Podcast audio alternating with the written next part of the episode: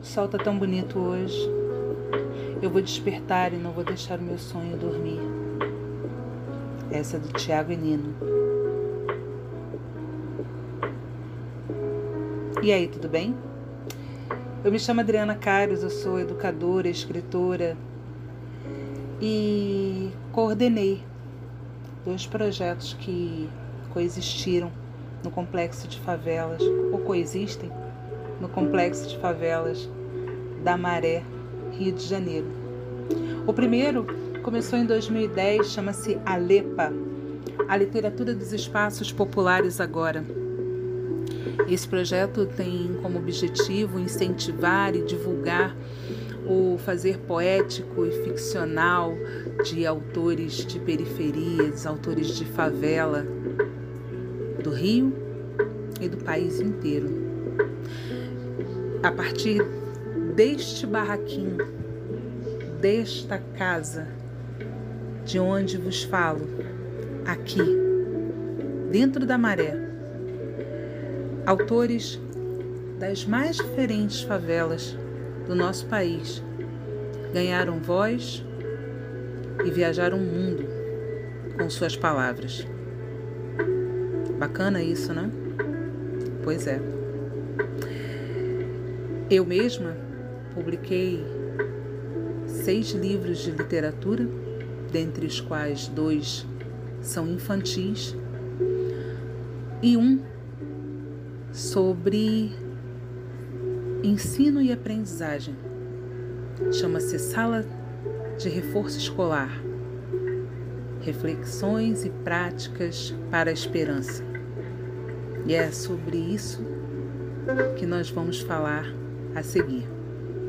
Também coordenei, também fui responsável legal pelo Acairos Curso, um projeto de educação que tinha como principal objetivo era dar suporte, apoio e reforço escolar aos alunos com transtorno ou distúrbios de aprendizagem, dificuldades de aprendizagem dentro de um espaço periférico como a Maré, um espaço conflagrado como o complexo de favelas da Maré. Uh, esse espaço também oferecia preparatório para concursos públicos, é, preparatório para escolas, uh, cursos de idiomas como inglês e espanhol. Essa toda toda essa formação, toda toda essa apresentação para dizer que a gente vai a partir dos próximos podcasts, a partir dos próximos episódios, refletir e falar sobre práticas é, dentro da educação. Quero hoje me apresentar, falar um pouco da minha trajetória, mas acima de tudo, desejar a você as boas-vindas à nossa sala de reforço escolar o podcast da educação de periferia, da educação periférica, da periferia da educação, como bem disse a antropóloga e professora da UF, Célia Colette, no nosso prefácio, no, no prefácio do livro Sala de Reforço Escolar. É, a gente vai falar sobre o fazer poético, ficcional, dentro de uma sala de reforço escolar.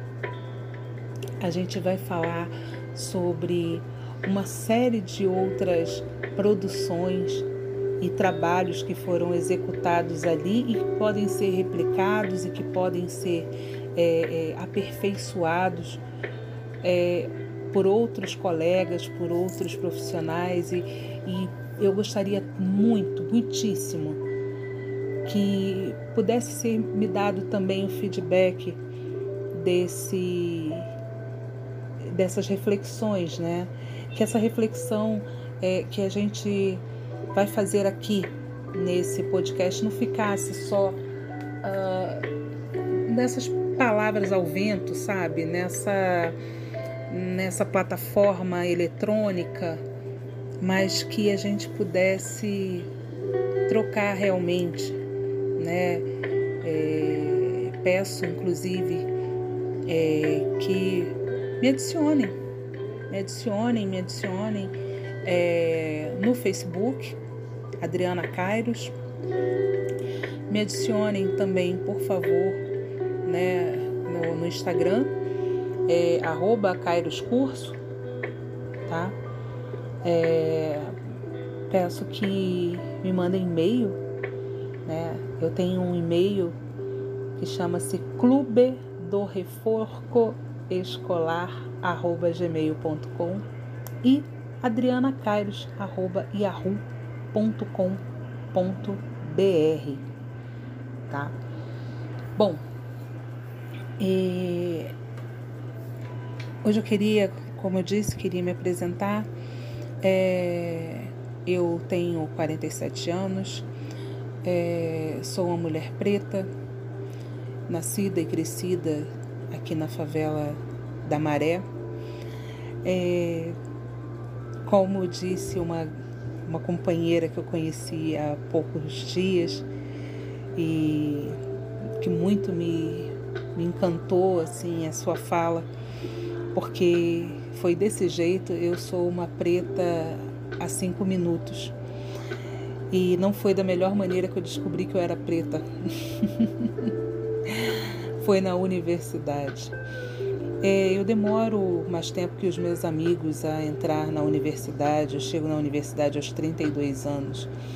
É, e eu conto isso, essa trajetória, no Sala de Reforço Escolar, no livro, né? É, mas a minha, a minha chegada até ali não seria possível sem antes ter é, entendido quem eu era nesse latifúndio. Né? Então, acho que é, um dos espaços, é, de todos os espaços de aprendizagem, é, de, de ensino né, que eu passei, eu acho que um dos, um dos mais importantes e fundamentais para mim foi realmente o, o CPV, foi o curso pré-vestibular comunitário que eu cursei.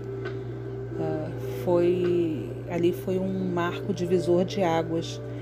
Eu entendi quem eu era nesse latifúndio. E eu comecei esse podcast com esse verso da música do Tiago Enino, que agora me foge o nome, o título da música.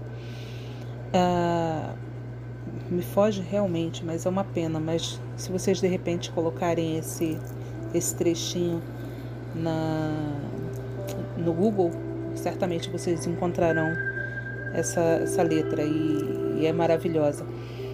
Porque foi isso. Eu vi que o sol, depois de um longo período de abandono de sala de aula, eu, eu fui mãe aos 17 anos, mãe solteira, é, e depois de um longo período fora dos bancos escolares, estava eu de volta é, tentando uma. tentando.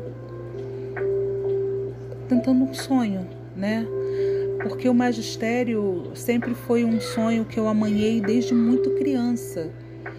É, é, é meio ridículo é, pleno século XXI, na era da, da tecnologia, na era, né, nessa, nessa era do consumismo, do marketing digital e dos conteúdos e, e coisa e tal, você falar de sonho, é, mas foi isso que aconteceu. Eu fui, eu, eu, eu cheguei naquele lugar e, e vi o sol tão bonito lá fora, ou seja, eu vi uma oportunidade e eu despertei. E eu tenho buscado não deixar mais o meu sonho dormir, sabe? É, e por isso tenho me movimentado nesse sentido de buscar não só para mim, mas para os meus também. Então, de forma que, é, sim, Paulo Freire é, é um grande, uma grande referência para mim, mas principalmente, né, meu pai, os meus pais são minha mãe, são grandes referências para mim. É, o curso a Kairos, ele teve uma vida bonita de 10 anos. Né? Infelizmente, é, no ano de 2022, eu, no final do ano, eu precisei entregar é, o espaço e, por fim, entregar o sonho. É, não, não, não porque eu quisesse, mas porque a vida foi é, fazendo desta forma. Né? Mas eu acho que a, a semente, o que ficou, foi muito importante. É, dentre as coisas mais legais é, desse período, né, foram as classes de alfabetização de adulto que nós tivemos durante todo o tempo do Acairos, né? que para mim eram muito especiais, porque meus pais eram, foram analfabetos, né? Meu pai é, morreu analfabeto, mas ele era de uma de uma poesia é, incrível. A minha mãe, sabe, de uma sobriedade, de uma de uma certeza, de uma hombridade. E, e eu me deparei com senhores e senhoras que tinham histórias de vida muito parecidas com as dos meus pais e que tiveram oportunidade de aprender alguma coisa ali. Mas eu confesso que eles não aprenderam mais do que eu aprendi com eles. E é disso que se trata. É, a educação não se dá é, sem afeto. É, somos afetados, nós, educadores, e nossos alunos são afetados por nós, e para o bem ou para o mal. Então é importante que a gente é, pense bem no que a gente está fazendo, né? Numa segunda-feira qualquer pela manhã, né? Quem nós estamos encontrando, quem nós estamos afetando e se abrir para aprender. É, mais uma vez eu quero desejar a todos as boas-vindas ao Sala de Reforço Escolar se esqueci. Gente, quero convidar vocês para o próximo, nosso próximo episódio, que será sobre educação na favela e as dificuldades de aprendizagem. Como esse território afeta é, os processos de ensino e aprendizagem dos nossos alunos. Vamos discutir sobre isso, vamos conversar um pouco sobre isso, falar um pouco sobre práticas que é, é, a gente organizou ali no Acairos, mas principalmente gostaria de trocar com vocês. Me mandem também coisas que vocês fizeram. Outra coisa, eu gostaria também de pedir quem gostou desse podcast e puder contribuir, vou deixar aqui a minha chave Pix, tá? E se você puder contribuir, toda contribuição é muito bem-vinda. CPF 029 27 40 17 48. Grande beijo e até o próximo episódio. Sala de Reforço Escolar.